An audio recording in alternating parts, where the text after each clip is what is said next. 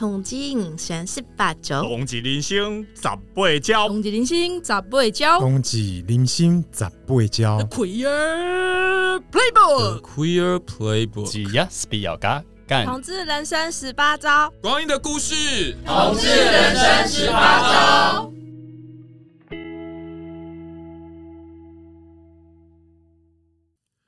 嗨，各位听众，大家好。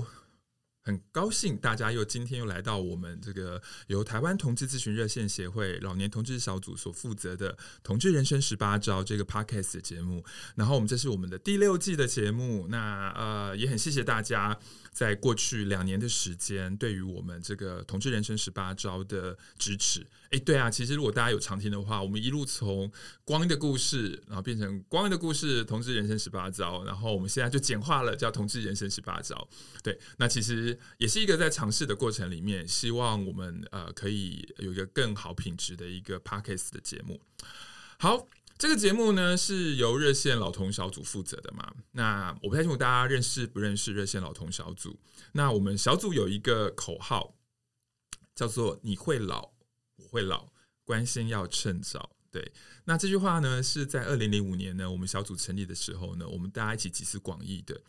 为什么呢？因为在那个时候，二零零五年的时候我几岁啊？我想一下，呃，十七年前，哇，不到三十，二十九岁。二十九岁的我，其实，在热线已经待了大概八年了。对，那也从热线的呃很小很小，我刚来热线的时候才二十一岁，从热线的小鲜肉，然后二十九岁的时候，突然发现，哇，我们热线已经有十六七岁的义工了。那老的这个议题，其实就会变成我们在办公室大家在讨论的时候很常提到的。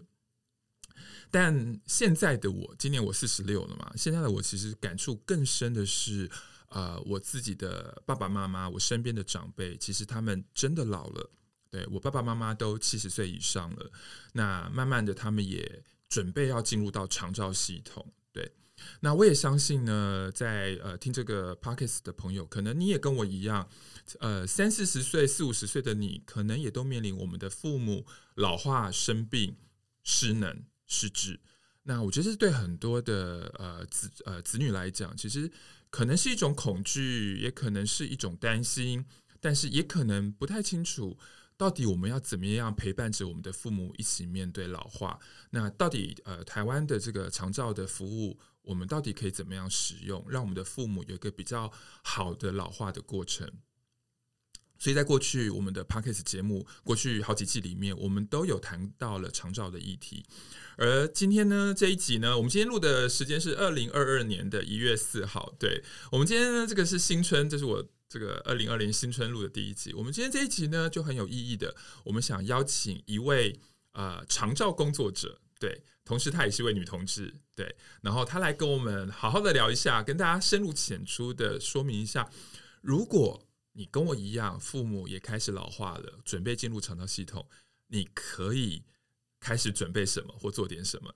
好，让我们掌声，诶，掌声，掌声欢迎今天的这个我邀请的来宾费娜。Hello，Hello，大家新年快乐！我是费娜。嗨，费娜好。对，费娜非常有活力，她今天穿了一身粉红色来。对，费娜，你要不要呃呃自我介绍一下？就是啊、呃，对啊，你肠道工作者嘛，那你的相关的经验啦，嗯、或者你自己的啊。呃其他的自我介绍都可以来。好，我是费娜，大家好。我那个呃，我目前现在在长照机构里面当居服督导。嗯、那这个工作虽然才做了半年左右啦，那之前我在另外的长照领域也做了行政人员，大概做一年多左右这样子。嗯，嗯，那我之前在长照业以前我是老师，美术老师，所以如果说。刚好听众有我的学生，嗨，所以当美术老师的时候也是用费娜这个字，没错，就是这个名字行走江湖。OK OK OK OK，对啊，然后当了十几年以后，我后来呃出国工作，然后回来以后呃有出了一些书，然后也有就是开了餐厅等等的，做了做了一系列的工作。包含是寻找自己啦，然后然后最后就转入这个长照业。嗯，对啊，是什么样的机缘让你投入？而且呃，是什么样的机缘让你投入长照工作？然后呃，目前你也整个呃加起来大概快两年的时间嘛。那你自己在长照业的感觉怎么样？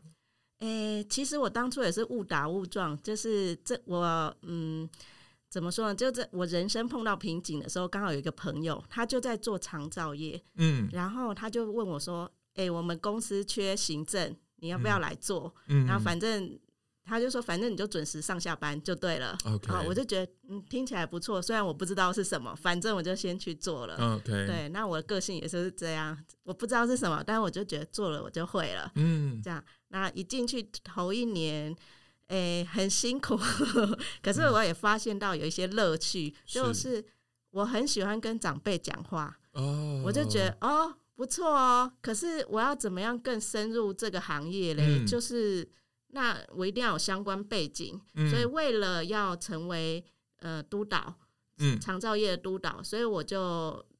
干脆把工作辞了，专心的去念了一年的那个社工学分，嗯、然后然后后来就有这具备这个资格来当督导。OK，哎、欸，很有趣的。你当美术老师的时候是跟小朋友，对，然后在长照机构的时候接触到老人，你也发现你很喜欢跟老人互动。对，可是其实说来说去，小朋友还有教呃教学是一回事，可是其实我最常打交道的是。家长。啊、哦，家长、啊、对，所以我就发现我很擅长跟别人讲话跟沟通、欸，哎，是哦，对啊，那个长照工作应该有很多，也是要跟类似家长人，对对对，对，没错没错.其实老人家变。尤其是你的爸爸妈妈老了以后，他其实变成小朋友，嗯、儿女反而是家长，他管东管西的、啊，所以其实对我来说那是一样的，是本质上这个工作是一样。然后我都觉得做这个行业让我非常有成就感。哦、OK，对啊。但那那那你作为一个女同志，嗯，对，作为一个女，而且而且我我我我我。我我不知道有没有记错，你在机构里面也是一个出柜的状况吗？对，超出柜。哎、欸，各位这很重要。如果如果长照机构里面有更多的工作人员都是出柜的，其实我相信台湾的长照里面的其他的这个呃工作者，我想他们的性别意识、同志友善也会增加。哎、欸，那你为什么就是你为什么会在这个机构里面就是这么自在的做自己？哎、欸，可能。艺术家的叛逆吧、啊，对，其实我一直以来我都不在乎别人怎么看我、嗯，我觉得最重要是我怎么怎么看待我自己，是，然后我觉得开心还蛮重要的，是。那我不管做哪一份工作，其实我都觉得蛮开心、嗯。然后有的时候，当然，例如说我的另外一半来公司找我，有的时候你知道温馨接送情啊什么，我觉得很难让人家不不发现说，哎、欸，你的你来。来接你的人永远都是一个女生，哦，然后所以我就干脆就是很大方的介绍这样子。哦、而且而且听、啊、听，刚刚我们在这个录节目的时候，那个费娜有说她女朋友是个铁梯型的，超爱铁梯的。我知道我很 old school，但是我就喜欢这一种。很好啊，old is new 对。哦，所以所以当然，我想，因为你也很自在的做自己，你也希望在职场里面就不需要。呃，掩藏自己。嗯嗯，当然，有的人他会觉得公私分明啦，公归公，私归私，他私底下是不会告诉别人。我觉得这样也 OK，但重点就是你自己觉得很自在这样子。嗯、对啊，好啊，那我们今天请菲拉奶呢，这个当然我们就是这一集就主要很希望大家透过我们的这个这个接下来的这个几十分钟的时间呢，你能够对于如果你的父母就是开始需要长照，你该做什么？我们需要大家有一个基础的了解。所以呢，我。跟费娜说好了，因为正好正好，呃，两个月前呢，我爸爸，我爸爸就是呃，因为他的脚同一个地方出车祸两次，所以脚一直没办法好，然后呢就要去呃那个林口长庚开刀住院这样子，然后呢在那个过程里面我就发现说，哦天哪，我爸爸真的年纪大了，嗯，他的行动真的不方便了。然后呃，虽然还没有进入到真正的长照，可是呢，可能因为我自己也是当社工嘛，所以我就开始有跟我的弟弟妹妹开始开家庭会议。我就说，哎，那我们是不是要讨在在爸爸妈妈进入长照之前，我们兄弟姐妹应该要有一些共识或者是方向？因为我觉得这样子才能够避免，如果临时发生了什么，那我们家四个兄弟姐妹就是手忙脚乱，甚至因为意见不合，反而让这个。彼此反而有了兄弟呃兄弟姐妹反而有了一些嫌隙，因为听过很多身边的朋友这样的状况。没错，没错，而且久病无孝子，这是真的，真的哦。等一下也会跟跟大家分享一些小故事。哇，久病无孝子啊，对，好，那那所以呢，等一下这样好不好？等一下我就我就呃，我就以一个可能准备要。父母进入长照的这个来问你一些问题，好的，好不好？那听众朋友，你可以想想看，如果是发生在你家，那你该怎么办？对，然后呃，好。那我们就开始喽，好啊，好不好？好啊，对哦，反正 反正你已经很熟了嘛，对不对？对啊，超熟的，这就是你的工作。对，我刚刚一听到志伟说他爸爸住院，第一个我就想到，嗯，那有用长照服务吗？马上一个一个感觉就，哎，我的个案要来了。对，住院的时候啊，如果说你们很彷徨，你们就是想说出院以后要怎么准备，这真的。嗯，的确是要考虑的方向。那有两个方向可以做准备。第一个就是赶快去你们医院的护理站问说，社工在哪里？哦、医院社工到底在哪里？是好，社工应该要来处理这个问题了。尤其是当爸爸或是你，其实不用说。嗯，爸爸或是妈妈，你就觉得他年纪好像没有很大，才六十岁什么的，其实这样都可以申请长照，因为他有可能出院以后他没有办法自理他的生活，然后你们都在忙，哦、你们都上班的上班啊，嗯、然后念书的念书啊，这个时候谁可以在家里照顾爸爸妈妈呢？哦、那非常刚好提到一个东西，我觉得可能听众朋友有可能需要了解是，呃，你刚刚说爸爸妈妈没有办法照顾自己，嗯，对，这个是。申请长照服务的一个关键点吗？对，在长照二点零来说，失能的，我们说所谓的失能，就是你没有办法自己做起来了，你吃饭有困难了，你甚至说你想要下楼去看个去 Seven 买个东西都有困难的时候，这个时候就要申请长照。哦，对，就是说我的父母在照顾自己日常生活上已经出现问题，嗯、没有办法自己照顾自己的时候。这时候我们就可以开始申请长照。对，但讲真的，我们也不是社工，我们也不是医护人员，我们怎么知道爸妈到底符不符合不能照顾自己的这样的这个判断？这这个有没有谁可以帮我们做判断？有有的有的。这其实你们在一般的民众啊，他就会先打一九六六，然后就去咨询，然后他们其实从电话里面就会很想问说：那我爸妈这个情况可不可以申请长照呢？诶，不管怎么样，不管是怎么样的情况。都会有那个照顾管理专员啊，他们会派人到你们到府上去做一个评估。哦，所以有呃，第一件有哎，听众朋友很重要的，无论如何，无论你知道不知道长照是什么，那你可以先做一件事情，打一九六六。对啊，对啊，嗯、或是到你们家住家附近，你觉得这个好像是一个像我们家。我们的公司应该说我们的机构，它是一个长照咖啡馆，嗯、你就可以进去问问题，或是甚至是银发中心、活动中心，或是你的里长家。你你只要碰到里长，你也可以问他。OK，所以其实，在我们日常生活里面，其实是蛮多可以询问的管道。对对对。嗯，所以第一件事情呢，除了一九六六之外呢，大家也可以在呃最近在逛自己家里附近的时候，如果看到什么长照据点啊，嗯嗯、或者是跟里长可以这个稍微认识一下，因为尤其是住都会地区的人，常不太认识里长。对啊、嗯。但是里长很好用哦，真的。没 错没错。好，所以如果呃刚刚讲了，就是有个照顾管理员会来我家吗？还是对会。会打电话跟你预约时间，然后就到你们家去做个评估。那他会依照爸爸的或是妈妈的失能的状况，给他一个等级，啊、等级从一级到八级。但是假设你被评为一级，不要难过，那只是代表你不能使用长照二点零，可是还是有其他的资源可以使用啊。嗯，对，一级就是最轻微的状况。对对，也就是说，其实有的时候我们儿子女儿会觉得说。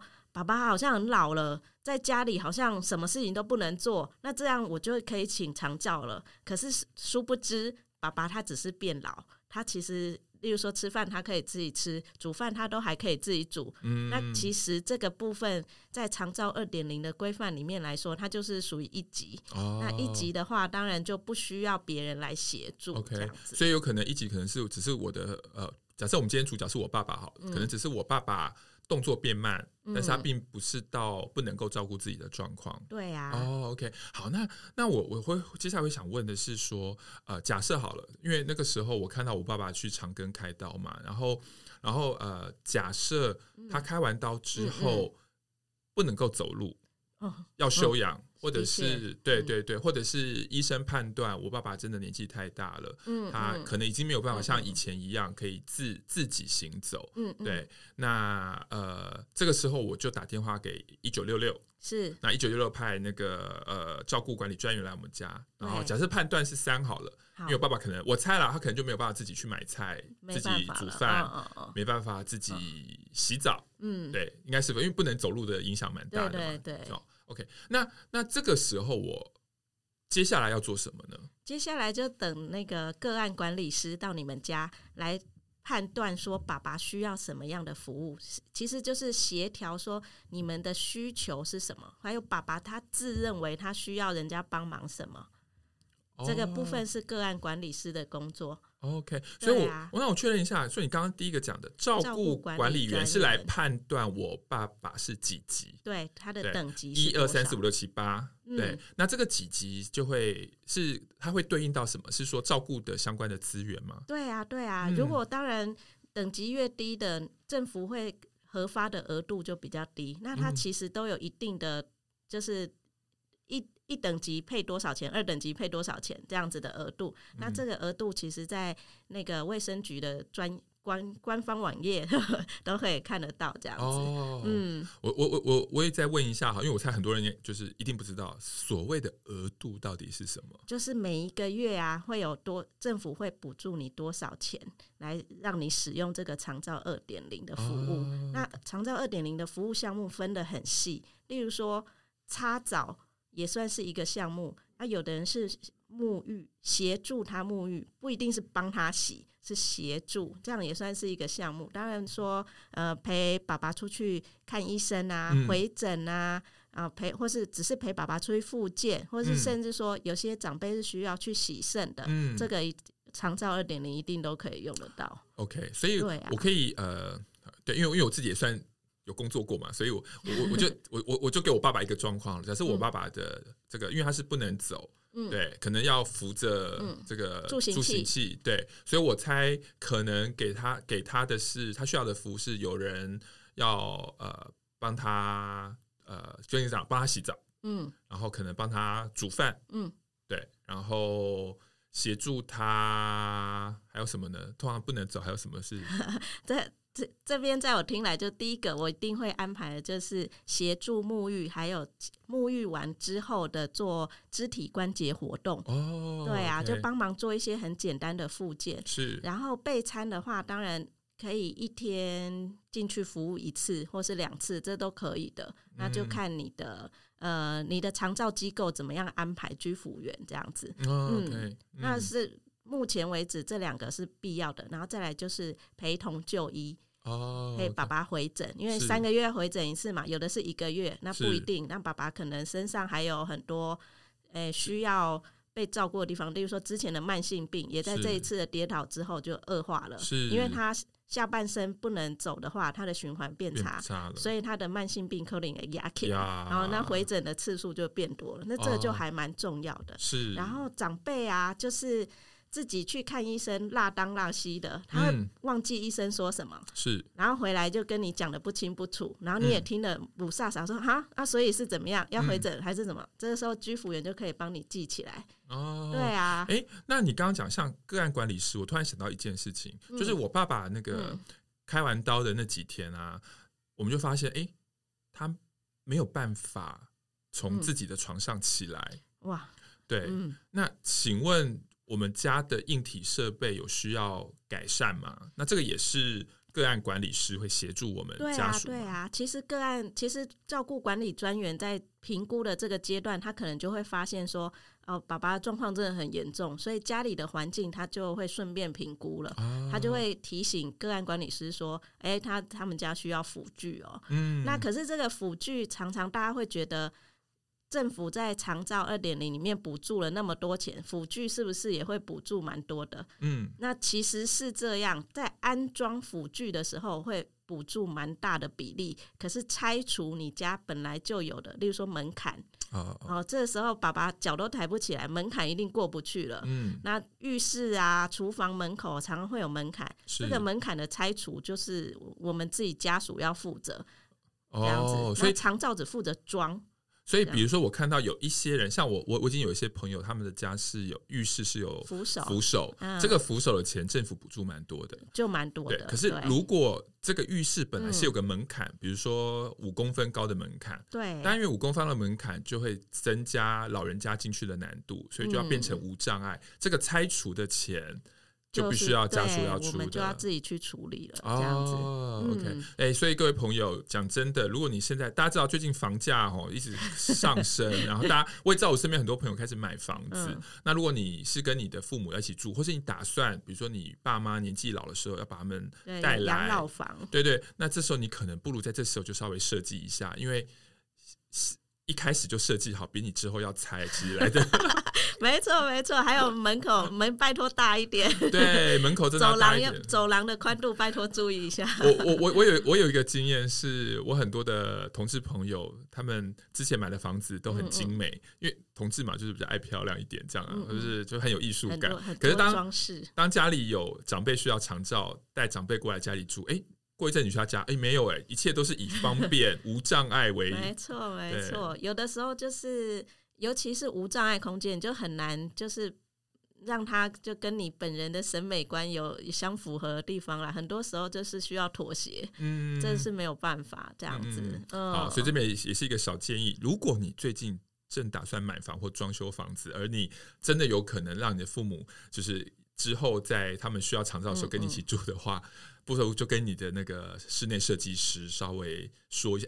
哎、台湾的室内设计师有无障碍的这个概念吗？哎、欸，慢慢的有了，但是我觉得这就是一个商机啦。哎、又可以 又可以连接新的工作了，异业连接。是，所以如果这边是有听我们节目的一些建筑设计。呃，业的朋友其实也可以想一下，我觉得未来台湾台湾现在就是已经超高龄化的社会了嘛，没错，对，没错。所以怎么样让房子？哎，讲真的，怎么样在美感与无障碍，还有对于呃老人比较友善的这个东这样子的设计，其实搞不好大家可以发挥创意一下。是啊，是啊，嗯、没错，就是这样。好啊，那那我又想又想再问一下，是说，因为之前选举的时候，就常听到我们的这个。嗯总统候选人那时候嘛，大家讲就在讲长照二点零，长照二点零。那听到底长照二点零是什么？哦，很多其实很多人打电话来我们公司问的时候，都会问说二点零是什么意思？二点零就代表它前面有一点零啊，二点零就是进步的意思。哦，那这样子一点零跟二点零有什么不一样？一点零我们刚开始接呃照顾的长辈范围比较小，是。其实那个时候，大部分申请的都必须要六十五岁以上才可以申请，这是以前的部分。嗯、那现在二点零，它就扩大了，五十五岁的长辈，他其实有这个需要，他就可以申请看看。啊对啊，所以只要符合我们刚刚讲的，比如说那个照顾管理员他评估，他真的有长照需求就可以了，就可以申请。对啊，嗯、那如果说其实如果长照二点零不能够南瓜你们想要的服务的时候，怎么办呢？那这个时候，通常很多人就会在外面寻求外劳或者是看护。哦、对啊，那大家会想知道这个里面有什么不一样吗？对啊，因为我我觉得台湾很高的比例是直接找外劳嘛。嗯、对，那那到底我找外劳，这我也是我很想问，就比如说我爸如果真的失能了，那我们、嗯。呃，兄弟姐妹也没办法在家照顾他，然后就觉得，哎、欸，这个居服员可能一天只能来两个小时，因为可能我爸又没有严重到，嗯、对，等级不对，可是我们又担心他在家里跟我妈妈两个人怎么怎么办？那不如就直接找一个二十四小时的外籍的家庭照顾看护工来照顾他。嗯嗯嗯对，那所以直接用国内的长照资源，还是找外籍看护？费娜怎么觉得呢？哎、欸，我真的觉得要看就是长辈的失能的状况啦，然后另外也看就是你们的家属对于照顾的期待有什么不一样。嗯、有的人就其实，呃，这说真的，他就是爸爸就就是老化而已。嗯，那这样子你需要一个二十四小时的看护在旁边一直盯着他吗？嗯，嗯我听说很多的长辈其实会很反弹，嗯、有人二十四小时在他旁边。对啊，对，其实这也是提醒大家，其实。不要把呃那个老人家当做一个完全没有行为能力的人。我觉得他们他们有他们的自尊，他们有他们自己的想法，这样。嗯，对啊，那那有的时候就是，当然如果说卧床，嗯，他的确如果长辈就已经生病很久了，然后他的全身他都瘫痪无力，的确外外籍看护进来。服务是一个很好的选项，因为毕竟晚上可能长辈也是睡不着，或是长辈也有需求的时候，嗯，那外籍看护半夜是可以起来服务他的，那的确是一个选项，没有错。嗯，那长照二点零其实它不能够囊括所有的人，它不是一个很克制化的一个社会福利啦。是，那我们已经尽量想办法。让那个长照的服务符合你的长辈的每一个需求，但是难免还是会有一些绕高的啦。嗯、对啊，然后或者说像等级很低的，例如说一级的长辈，可是儿女就是不放心，他每天去上班，他心就悬在那里，所以他还是会想要说，可不可以有长时间的照顾呢？那外籍看护，呃，如果请一个能够请一个进来，当然是。对对，长辈来说是最方便的啊，嗯，也对你们家来说是一个很棒的考量。是。那另外还有一种就是台籍的看护，是台籍的看护，他有的是在医院里面就服务他了，嗯，服务你的爸爸或妈妈，嗯，然后也有居家的，是分为两种，医院跟居家这样子。嗯，那医院的看护二十四小时没有错啦。就是因为现在的疫情的关系，看护不能随意进进出出。他做了一次那个 PCR 检测或是快筛，他就在里面一直服务二十四小时，直到爸爸住院离开为止。嗯，好的，离出院为止。然后接着就有居家的看护就进去服务，这样子。嘿，对啊。那台籍看护跟外籍看护的差别在哪里？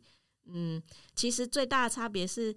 外籍看护他没有受过任何居服员的训练，哦，可是台籍看护至少，如果你是当然用合法的平台来找的话，他一定都是受过训练的。OK，对啊，他就很知道说，爸爸如果术后是需要怎么样的服务，他其实你走进去。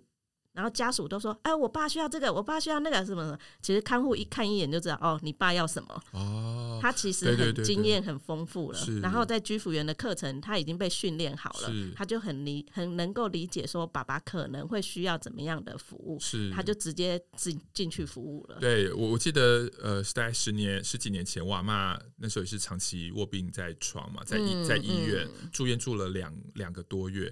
我记得那时候的我们是请台籍看护，嗯，嗯，嗯，他真的比我们家属都懂非常多，对，对，对，有时候都都必须要先询问他的意见。不过，不过台籍看护的价格其实也比较高嘛。对啊，对啊，因为外籍外籍看护怎么说呢？就是嗯，它是月薪的嘛，那台籍看护通常都算日薪的，所以你一天台北的话可能薪水高一点啊，两千六，可是高雄中南部可能两千四、两千五一天这样子，嗯嗯嗯，所以呃，在这边也是跟大家提醒一下，就是台湾我们其实是高度的仰赖外籍看护。对，对，我记得数字上好像百分之二十几都是透过外籍看护。对、嗯，那可是大家可以想象看哦，其实我觉得同理心，大家想一下，就是你愿意二十四小时，一个礼拜七天，一个月三十天，然后一年三百六十五天都在照顾人吗？对，那我我我真的，因为这个还是有热线，我们在长照的政策上的看法，我们真的觉得，呃，我们真的给这些外籍看护工太低太低的薪水，真的，对，我觉得他们把他们的青春还有他们的体力，呃，照顾台湾的老人，但是我们其实是并没有给他们一个对等的一个薪资待遇。当然，我觉得还有另外一个就是休假，对，这个我也是可以讲一下。我记得我阿妈那时候也是请了一个印尼的。这个这个看护工，对，但是呃，因为主要不是住在我们家，是住在我北家。嗯嗯。但是我觉得我们平辈，就是我跟弟弟妹妹还有堂姐堂弟，我们就有一个理念是，当这位外籍看护工他说他要休假的时候，嗯、我们一定要答应。没错，没错，对对，因为我觉得，然后然后当当他，因为其实他等于周末，呃。都是算加班嘛，因为一个一、啊、一个礼拜就要的对，那我们都有把那一个钱都是要额外的加班费给他，嗯，对，嗯、所以我我记得那时候我们常常就是支援前线，比如说 照顾我阿嬷的那个那个那位那位姐姐，我就因为年纪比我大一点，我就叫姐姐。那个姐姐如果说她要去台北、桃园，嗯、因为呃外籍义工大概是在这些火车站聚会，嗯、因为我我阿北家是在苗栗，嗯嗯，对我记得我们家那时候就要排班，嗯、对，然后呢排班的时候就会发现，哦，真的照顾照顾人，就算你没有你陪在。那个阿妈旁边，其实也都是一件不容易、辛苦的事情，还蛮厉害的耶！我觉得，呃，外籍看护真的要给他们大力的拍一拍手、鼓掌。嗯、对啊，那当然，就外籍看护休假的时候，长照二点零也可以帮上忙哎。是，呃，虽然说他不能用一般的额度啦，可是其实如果有需要的话，也可以申请居家喘息，这也是长照二点零里面的一个项目之一。嗯，居家喘息是说，我家的呃外籍看护他要休假，我就可以申请吗？嗯、对，但但最好是提早申请啦，嗯、因为外籍看护他一个月会休两天，是有的比较好，当然就让他休到四天。对啊，那这样子的话，你就可以申请喘息服务，用我们的居服员让去代替平常应该要照顾的部分，嗯、那他就可以跟一般的。长照二点零的居家服务不一样，他就可以长时间，例如说他要四小时、六小时、八小时、十个小时，一天上限是十小时，十小时，对啊，那就可以稍微让我们的外籍劳工真的喘一下，真的，或者说其实也不一定，就说是外籍劳工，有的有的人他是全职，例如说他辞职，他一个人，然后在家顾爸爸妈妈，也有这样子的人。对不对？Oh, 那这样的人，他也很需要说，偶尔他想要一天放风，或是他想要去社区大学再进修，或是什么的。嗯、那这个时候，我们的居家喘息都是可以用的。OK，对啊、嗯，好，所以呃，当我爸失能的时候，我有蛮多的选择，对，长照的部分，然后然后还有在外籍看护的部分。好，那那我又想问一下，就是说我也常看到，就是我们的长照相关的海报都会说什么？长照的 A、B、C 据点，这个跟我要申请服务又有什么关系呢？好，那个 A 的部分呢、啊，就是我们刚刚说的个案管理师，他会进去在照顾管理专员之后，他还会再进去你们家一次，然后就就是帮你们选定你们要用什么样的服务，跟你们协商啦，跟家属协商。嗯，那接这个就是 A。嗯，那就是来来确认我爸爸需要什么服务，对，确认你们的需求跟这个服务项目有没有相符合，嗯，是这样。好，跟听众朋友说一下哦，因为我想大部分的听众朋友你都不是长照工作人员，或是像我一样是社工啊相关的领域人员，你可能并不了解。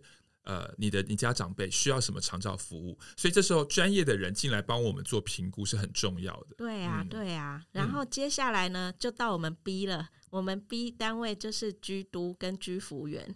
居督是什么？居督就是管理居服员的人。哦，居服员督导嘛。对啊，对啊。哦、那所以这样的话就，就就按照这个名字来说的话，我就是。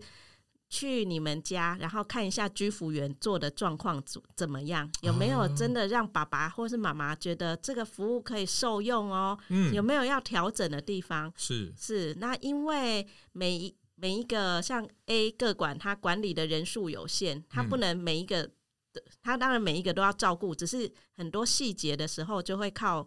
居督跟家属的沟通来做决定，或是跟个案的沟通。嗯、那假设爸爸，我请一个居服员进来，然后家属说：“哦，我爸需要协助沐浴啦，哦，我爸要要人家煮给他吃啊，然后什么，你们都已经想好了。”结果，然后我就跟爸爸聊聊天，就爸爸就说：“哦，不用啊，我自己也可是可以用啊。”嗯嗯嗯。哎，所以就哎，这家属的期待跟爸爸他个人的期待有落差，那我就会问说：“那爸爸你觉得要做什么比较好？”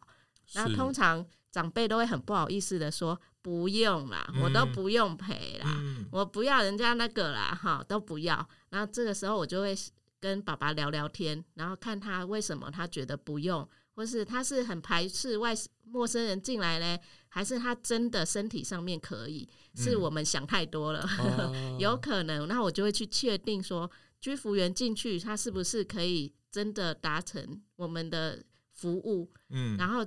这个需求会不会被满足？或者是我服务了两个月以后，爸爸脚好了，嗯，然后他觉得说，嗯，那可是我现在比较不想要在家里，我要出去了，我要出去走走散步，他要更多的活动空间的时候，居都就会去调整这个服务项目，然后向上面呈报，哦、也就是向各管师呈报说，哎、欸，个案现在比较好喽，他现在想要出去外面走走，我要申请陪同外出的这个项目，嗯嗯、那我就会做去做一些细项的调整，是，嗯，或者是有的时候觉得爸爸跟这个居服员怎么相处怎么不好，然后我就会去发现说为什么他们相处不来，哦，好，是说爸爸。都听台语啊，我们居服员就只会讲国语啊，哦、那是不是我就要换人了？是是不是？然后或者说爸爸想要，他本来都是早上的时候想说哈，早上起来，然后有人帮我做肢体关节活动，我做了复健啊，可是我现在比较好了，我下午想要出去走走，嗯、那居服员可以配合吗？不行。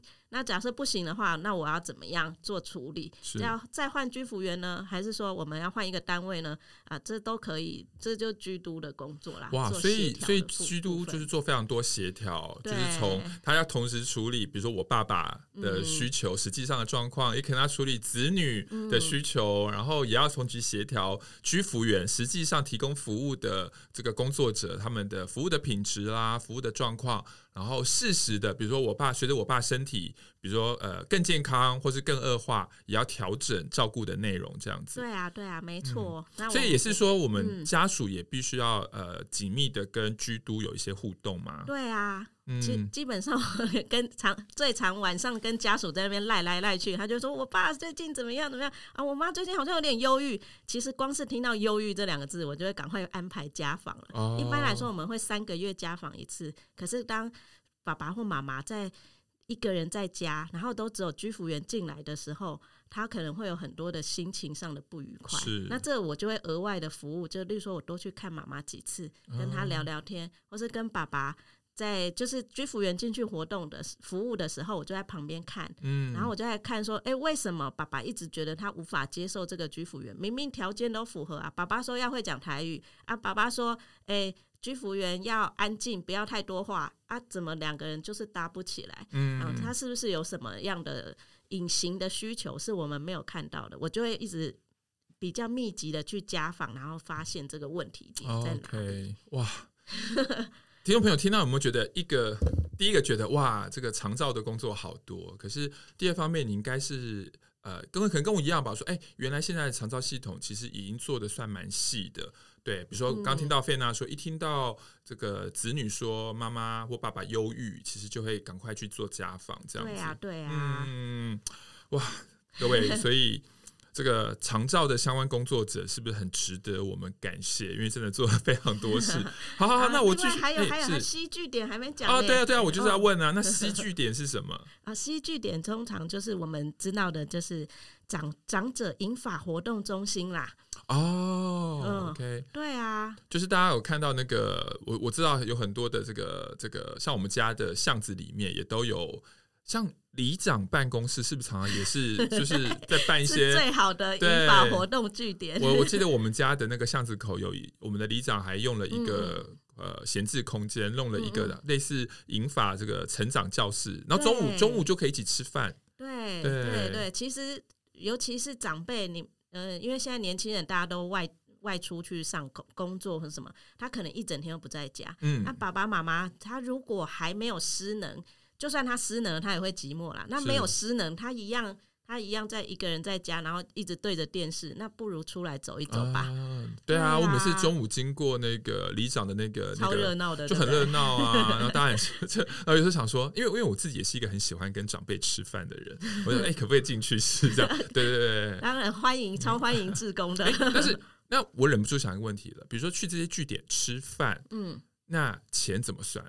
诶、欸，这个其实每一个据点的那个活动是不一样的啦。也许有的地方要收钱，但是以我们家的我们家机构来说的话，供餐是不收钱的。哦，对啊，只是因为现在疫情的关系，没有开放供餐了。哦，共餐不收钱，那经费从哪里来？经费当然我们就会跟政府在就是争取补助的部分。哦，对啊，对啊。Okay. 像像像我知道，因为我。呃，过去这几年还蛮常去一些戏剧点演讲，嗯、就是，然后我觉得诶蛮有趣的，就是呃，那个长照机构的社工就会安排我去演讲，那、嗯啊、可能就是谈一些性别的议题啦，跟老人家谈同婚的议题。然后呢，他们他们都乖乖来听，哎，九点半的课就到了。可是呢，十一点半，嗯，他们就会一起吃饭。对，其实长辈来参加活动，很大的诱因是。有时候会发便当，啊、那一场都会爆满。是，对啊，对啊，所以我觉得这也是很好的，就是说我们让长辈呃中午可以一起吃个饭，彼此陪伴，嗯、而且呃他们很多常常都是邻居，所以他们就有人际关系上的连接支持。对、啊，然后同时这个政府或者是呃我们的卫福部也希望他们能够上一点课，没错，跟得上新知，然后然后也会一开始上课之前也会做一点简单的呃运动。没错，对，然后最后上完课之后一起吃饭，哎、嗯，还不错。最近我们单位的 C 据点最常开发的课程，就是我们最常开的课程，就是银发族的激励训练。哦，对啊，因为一个人在家，尤其疫情期间，是不是很多长辈他就只能在家里走来走去？嗯，对，然后顶多到阳台晃一晃，然后又回去房间坐，要不然就坐在沙发一直看电视，看到天荒地老。哦、嗯，对啊，所以这这对于这一块他。其实，如果长辈常在家，他失能的状态会越来越快。OK，对，嗯、而且大部分的长辈他失能，他不是缓坡慢慢的失能，他是阶梯式的。嗯、你觉得他今天看起来好好，怎么明天就不能走了？是，其实失能是一瞬间，是一瞬间，他第二天看起来他就不能走，他或者是跟你说他在他腰很痛，嗯，他全身都酸痛。嗯、那越酸痛，其实当然除了有慢性病等等的一些疾病的成因存在。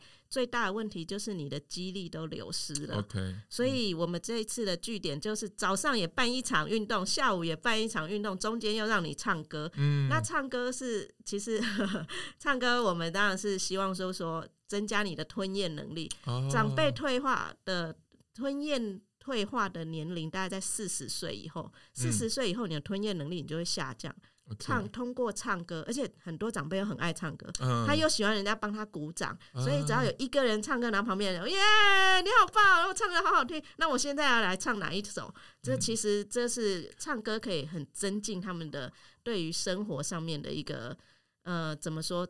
应该就赋能的一个活动吧。嗯，自我肯定，超棒的。除了吞咽以外，是维持吞咽能力之外，他也有自我肯定，而且呃。跟朋友们一起唱歌，也觉得不孤单嘛。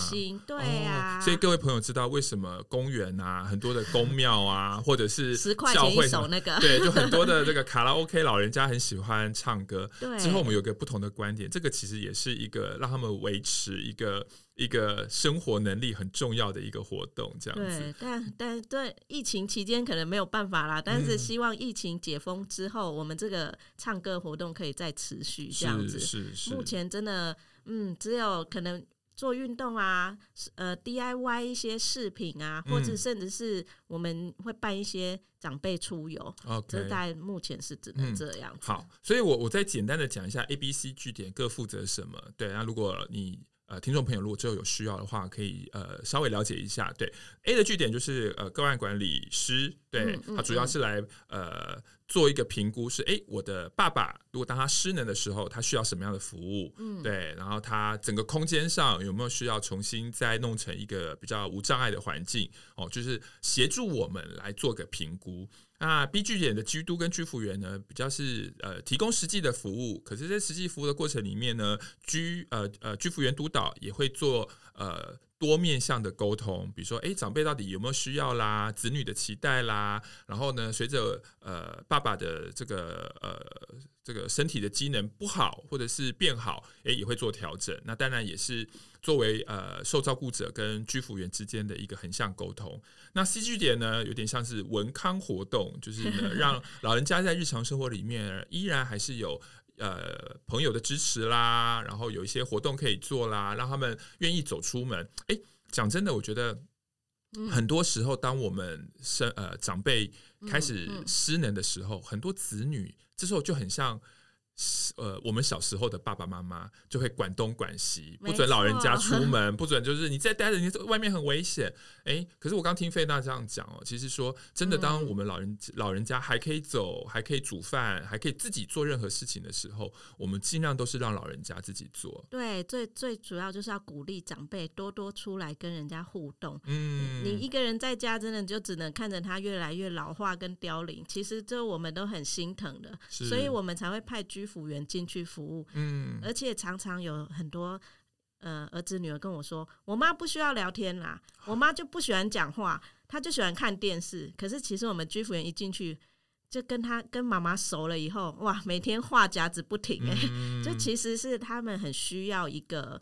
诶、欸，可以沟通的管道，然后你就会想说，为什么我妈不不跟我聊天，她都要跟居服员聊天，好像居服员才是我们家的人。嗯、是，其实这个跟年纪也有很关很大的相关呢。大部分的居服员他都超过五十五岁了，是，其实是大部分居服员的年龄组成嘛。是，嗯，那他、欸、所以他跟你爸妈一定都比较有话聊。嗯，讲、啊、到居服员大概超呃差不多平均大概五十五岁，那这时候、嗯、我想作为一个同志，我可能就会想问另外一个问题了，就是说，假设我。的爸爸是跟我一起住，嗯、对。那请问台湾的居服员会不会对我或对我爸问东问西啊？比如说，你儿子怎么还不结婚啊？你儿子怎么还没有娶媳妇，还没有生小孩啊？对，会有这种状况吗？就是说，我们台湾现在居服员的性别性别意识到底怎么样？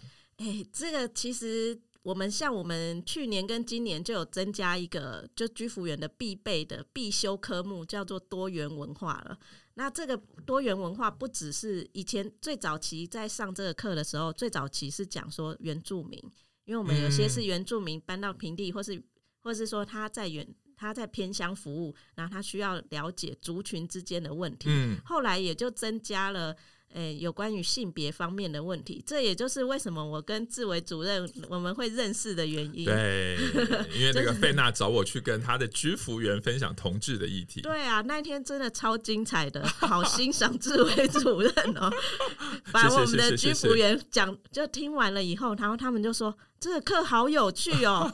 即使我觉得我我觉得不一定，他说听完这几个小时的课，他就可以支持我们同志，但是他至少了解说到底我们发生了什么事，嗯，我们到底在这个社会上面得到是什么样的，应该说待遇吗？或者是说我们怎么样跟多元文化的人相处？嗯，我觉得这个超重要的耶，嗯，对啊，那个。也打个广告，如果听众朋友是做长照相关的社福单位，也欢迎来找我们同志咨询热线 来跟大家做分享哦。因为这个大概是过去呃十年热线老同小组很重要的工作，这样子。嗯，嗯，那不可否认的，刚刚提到那个话题，你说居服员会不会问东问西？诶、欸，我我想多多少少啦，有一部分的人他还是会，嗯，对。但是其实很多，其实很多。居服员他跟你的长辈聊天，有的时候只是想要拉近长辈跟他之间的关系而已。是就是其实我们不是要打探八卦或什么，只是他的用语上面会让你觉得嗯有一点敏感这样子。那这个部分其实我们在后续。最近在训练居服员的时候，我们都有特别的在做加强，是不要好像你只是想跟他拉近关系，但搞得你好像是来听人家家里的私事，是这样真的会让别人都很不舒服。那其实我们在讲了以后，他们会有慢慢的，可能不是那么快，因为毕竟我们的居服员年纪都也也年长了，有他们讲话的习惯的用语。但是我希望就是说，呃，如果你刚好也是。身为同志，或者甚至你是一个不婚族，有的时候也希望你们不要那么敏感啦，嗯、这样子哈，因为真的有时候就是一个，有时候我我。我我有教居服员，如果跟妈妈讲话要怎怎么讲，跟爸爸讲话要聊什么话题，嗯，然后他们可能只是觉得妈妈都比较关心小孩子有没有要结婚啊，有没有要生小孩，所以他就从这个方面着手。啊、其实大概也只是这样而已。嗯，不过也是提醒大家，因为刚刚菲娜提供了很重要的资讯，就是台湾的居服员的平均年龄大概是五十多岁，那这个世代人大概就是没有上过性别平等教育，所以他们可能真的不知道这个世界上有一种。生活有一种人叫同志，对，对啊。那但我我我个人觉得还蛮开心的是，其实呃，二零一九年通过同婚之后，其实全台各地蛮多的长照机构都有找同志团体，或者找一些性别团体去分享同婚，因为最少最少啦，我觉得要让呃呃居服工作者知道说同婚通过了，所以以后你有可能。会遇到的是同志伴侣这样子，对对，我觉得那那我这边我换我打广告，换我打广告。好好好，对我呃，长照业是我我我呃，应该说四十岁转换跑道了以后，我决定要做的置业。是，可是当然我也非常要想训练一批非常有同理心，他能够理解我们处境的居服员。嗯，是这样子，因为像我的另外一半，他是铁 T。然后他不喜欢被人家碰身体，是。那这样等到他七十岁，然后我比他老嘛，我比他年长，那我没有办法照顾他，我可能也是要请长照二点零的时候，那时候可能是三点零、四点零，对对，可我对三点零、四点零、五点零，但这个时候我我。那居服员能够理理解说，我的另外一半他不想要被触碰身体嘛？嗯，他是不是可以理解说，当一个性别多元的人，他的内心世界其实有点复杂，可是他实际上他需要他需要被服务，但是他又不想要被触碰，或者甚至他不想要谈论他的性别的时候，那我就希望居服员能够多一点同理心。那我个人是很想要培养一批。有我们有相关相同目标的人，那欢迎加入。所以那个费娜邀请这个同事朋友或年轻世代也可以加入长照。对，对啊，对啊。嗯、那个我我刚突然想到一个资讯，就是二零一九年我们同志咨询热线有做了一个网络调查，其实还蛮多人填的，几千人填。就是我们在访问同志对于老老化的时候的想象，其中有几题跟长照有关。嗯、那我觉得呃蛮有趣的。我们有问男同志、女同志说，嗯嗯呃，你需要长照服的时候，你需要你的居服员是什么性别？嗯，哎，其实我觉得蛮有趣的。男同志比较，不然不是男同志，大概一半希望是。男性的居服员，嗯，对，可是女同志大概我记得大概非常高的比例吧，超过七成吧，对，嗯、希望是女性的居服员，嗯嗯，对，可是异男异男他们的意见都表示，异性恋男性也有填我们的问卷，对，嗯、他们表示知道答案，他们他们说他们就都 OK 啊，对，对，可是因为这个社会的价值观都认为女性是比较走照顾人、温柔的路线，是，所以通常。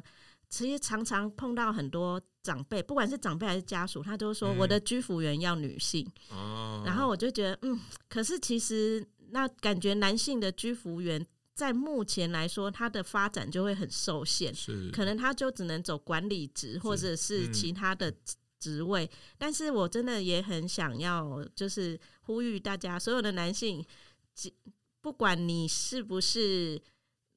社会上认定的温柔照顾别人的人，但是其实我们的居服员男生女生的比例其实要很重要。目前大概就是一比五十吧，一位男性配上五十位女性的居服员，嗯、男女严重失衡、欸。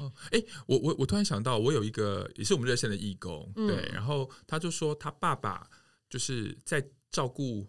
阿嬷之后，嗯嗯，嗯后来照顾者照顾者，后来就是转做居服员。哦，这对这种的是最棒的，因为你了解他需要什么。是，是 对呀、啊，对呀、啊。所以，所以各位其实照顾的工作其实不限男女，对，对都欢迎大家来做这样子。哎对，不过又讲到照顾，除了性别议题之外，那到底会大概会花多少钱呢、啊？对，比如说，如果我举个例，好，一样有爸爸，如果我爸爸是、嗯、他就是也没有买什么长照险，嗯，那怎么办？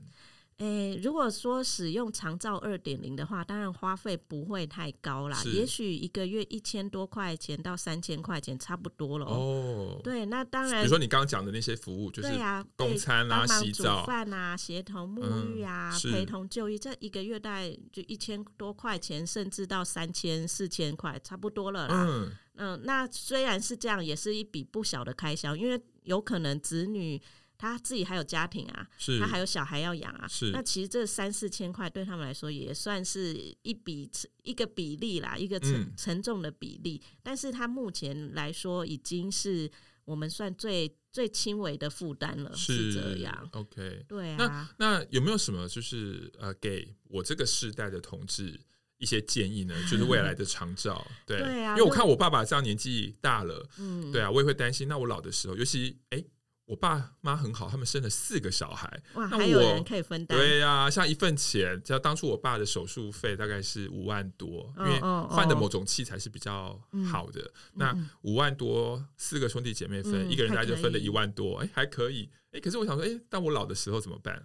对啊，那这个第一件事，我真的要呼吁大家适当的运动，要培养你的肌力。啊、是，然后再来就是，如果你不想要失能的那么快。一定要有一个兴趣，像我爸妈就是超级无敌健康的长辈、嗯、哦。他们的兴趣是什么？可以这么健康？对我爸妈，在我爸妈就是他们在职牙的时候是，诶、欸，就是教育界的人物啦，哦、这样子。所以其实，在他们退休以后。他们都还持续的去进修或是学习，哦、然后培养一个新的嗜好，要持续动脑。没错，嗯、那但是也不是说你持续动脑，或是你是高学历，你就不可能失智或什么。失智其实有很多的成因啦。嗯、那我想大家网络 Google 也都会有。是，那一定难，我想这是难免的。嗯、可是如果假设你在没有失智以前，你就是一个呃可以有适当运动习惯，或是你甚至有一个。很很很很广泛的兴趣，或者是你有钻研某某些事情的话，对你的老年生活是一个很好的同整。是，对啊，你就比较不会容易感到寂寞，因为你总是可以找到有相同兴趣的人跟你聊天，是或者是呃，如果你的生命生命当中很多像我的嗯很多同事的爸爸妈妈，他们是家庭主妇，嗯，然后这辈子就是围绕着老公小孩这样转，嗯。年纪大了，失能了以后，他都会落入一种哀伤的感觉，哦，因为他找不到他自己的人生在哪里了。嗯，因为大小孩也长大啦，老公可能过世或是也在旁边，然后就两个大大眼瞪小眼。是这个时候，我就会期待长。居服员或者是你们的儿女，能够劝劝你们的长辈多多出去走一走，甚至是寻找你们第二春、第三春的兴趣在哪里。嗯、有一个兴趣以后，你就会发现你的人生真的有不一样的世界观来。嗯，啊、而且有兴趣就有朋友，有朋友就愿意出去走走，有走走有在动。呃，肌力就会比较好一点点，啊、没错。对，然后刚刚菲娜，各位不要忘了，菲娜第一件讲的事情就是要运动，这样子哈。所以真的，我们要为自己呃老的时候的这个体能准备好。没错，哎、嗯，真的，我我也必须要说，其实有时候居服员他都会问我说，这个长辈重不重？因为如果很重的话，他可能会。就是他可，因为他年纪也大，嗯、他可能超过六十岁，他也没有办法服务体重过重的长辈。天哪，我爸爸就是体重过重的长辈。那那因为慢性病的关系，有的人是，例如说糖尿病啊、心脏病、高血压这种。基本的三高他都有，那他体重的确是很难减下来。是，那这个时候长照二点零也有可以协助的地方。嗯，我们有专业的营养师、物理治疗师、职能治疗师，甚至还有心理咨商师都可以使用。就在长照里面，你们都可以来使用这样子，哦、只要跟各管师申请说：“哎、欸，我爸的体重的问题。”那我们希望可以他减轻他身体的负担，那就可以请营养师在家里调整，调、嗯、整他的饮食，而且是到府服务，是。所以爸爸就不会觉得哈，我又要去一趟医院啊，只是说我我检查我每天吃什么，嗯、然后我还要去一趟医院，那多麻烦，是。他不愿意去，那就请营养师进来看一看。哦、那有的是。瘫在床上，他过瘦，嗯，太瘦了，因导致他的肌力完全都退化了。嗯，营养师就来增加他的肌力。肌力，嗯，对啊。OK，哇，其实呃，各位真的就是有空的时候呢，可以上呃，我个人蛮推荐那个家庭照顾者总会，嗯，对，因为你。你会成为家呃照顾者嘛？那上面有非常多丰富的资料。那呃家庭照顾者总会也是跟同志咨询热线一直有合作的。对，比如说我们很多的老同小组的进修课啦，或者是我们在很多的这个议题上都有一些合作。对，所以大家可以 Google 搜寻家庭照顾者总会，上面有非常多丰富的资讯。那包括今天菲娜讲的很多的这个长照 ABC 啊，或是一些相关的这个这个呃服务，其实上面也都有。好。最后，最后，最后，最后，因为作为一个长照工作者，我反而很想问费娜，那你你会怎么去安排自己的老年生活呢？除了运动，我相信你一定会有运动，会有兴趣。除此之外，还有什么？你会这个是现在的你？今年几岁啊？四十岁了，四十岁了。哎呀，那四十岁是一个美好的年纪，赶快自己补充。是是是，对啊。那四十岁的你现在，除了刚刚讲那些之外，你还会为自己的老年生活做什么样的准备？嗯，其实我第一次看到这个问题，因为志伟之之前有准备一个讲纲给我，然后就是问题来，然后最后一题就是，哇，我想说，哇哦，我还真的没有想过哎，啊、原因原因其实是因为我爸妈就是一个很会安排自己生活的人，是。我妈在退休以后，她成为了一个。保龄球的业余的身障选手，哇！业余的身障选手，我妈妈是障碍者，对我妈妈是身心障碍者，嗯、她的呃腿不方便，是。嗯，那她年轻的时候不擅长运动，是因为她脚不方便，所以大家都已经认定她不会运动，嗯，但没想到退休的前五年，她开始，她突然决定她要去学游泳，嗯，然后加入了身障的游泳协会了以后。他就开发各式各样的运动，结果我妈还去跑三铁，在七十岁的七十岁的时候跑，嗯、所以妈妈是你未来老化的典范吗？我觉得的确是因为我爸妈实在太健康了，然后我爸也是在退休之后决定去学中医，啊、然后把家里的人都照顾好，哦、这变成他，他就说他一直很想要。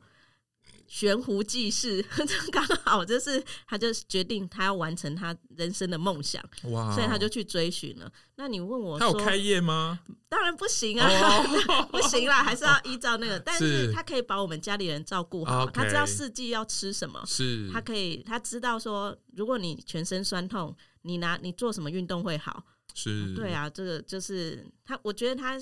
嗯，如果你有一个目标，持续的研究的话，真的会让一个人你的老年生活变得很充实。是我爸妈忙得要命，嗯、那很好。对，所以我的其实我那个时候的想法就是说，我要跟我爸妈一样，我要安排很多我自己的生活。嗯，嗯，那因为我之前当然就是学艺术学了这么久，但我还是有我喜欢的科目啦。嗯，那我我觉得我应该就是会背着包包到处去写生。哦，对啊。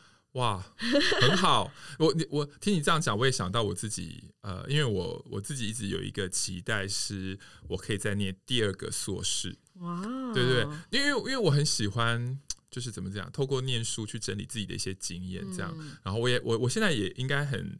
比较明确的，我如果要念的话，应该会念生死生死相关的研究所这样子，哦哦、对，所以但是因为不急嘛，对，反正可能五十岁、五十五岁的时候，然后再去念这样子。那我觉得真的很符合刚刚费娜讲的，就是人生嘛，总是要找下一个意义，下一个有兴趣的事情，这样子。对呀、啊，对呀、啊，嗯，就希望人生不要。不要有任何一天是沮丧的。好，我这样讲有点太那个了啦，但是是会有难过的时候。但是希望我们的目标，还有我们每天醒来都会觉得，哎、欸，我今天有什么事情要做，这会让你的人生充满了一种丰富的感觉。是，而且你的小孩不会再担心你，或是你的家属、你的亲戚，嗯、他们不会觉得怎么一个人在家郁郁寡欢，他们越看越担心。嗯、这样子真的找一点事情做。嗯、今天我们的这一集。最后的结论是，无论你几岁，找一点事情做，我觉得是最就是这这个就是好好照顾自己。好，我们今天的这一集，这个邀请了费娜来跟我们来聊聊，如果你。呃，家里的长辈呃开始准备进入长照，你可以怎么样去申请？然后到底长照呃服务到底内容是什么？我想大家今天也知道了长照的 ABC，然后你也知道哦，那个相关的服务工作者会怎么样协助你，然后你也知道说，诶，其实，在台湾就是如果你有需要这些服务的话，你可以打一九六六，这个最简单了，对不对？然后去里长的办公室啊，或各地的一些老人中心，这个都是可以提供你协助的。好。那很谢谢费娜今天接受我们的这个访问。那希望这一集能够让更多准备要进入长照的朋友觉得不孤单。好，谢谢志伟，谢谢大家。好喽，那就跟大家说再见喽。那再次谢谢呃要呃谢谢大家听我们这一集呃由同志咨询热线老年同志小组负责的同志人生十八招的节目。我们呃下礼拜见，拜拜。拜拜。台湾同志咨询热线协会为全台湾第一个立案的同志组织，在台湾，我们已经陪伴了同志社群二十多年，聆听了上万位同志的心声。你的捐款支持可以让我们持续稳定的提供服务，让同志有更好的生活。你可以上网搜寻同志咨询热线，也可以追踪热线的脸书或是 IG，了解如何支持我们。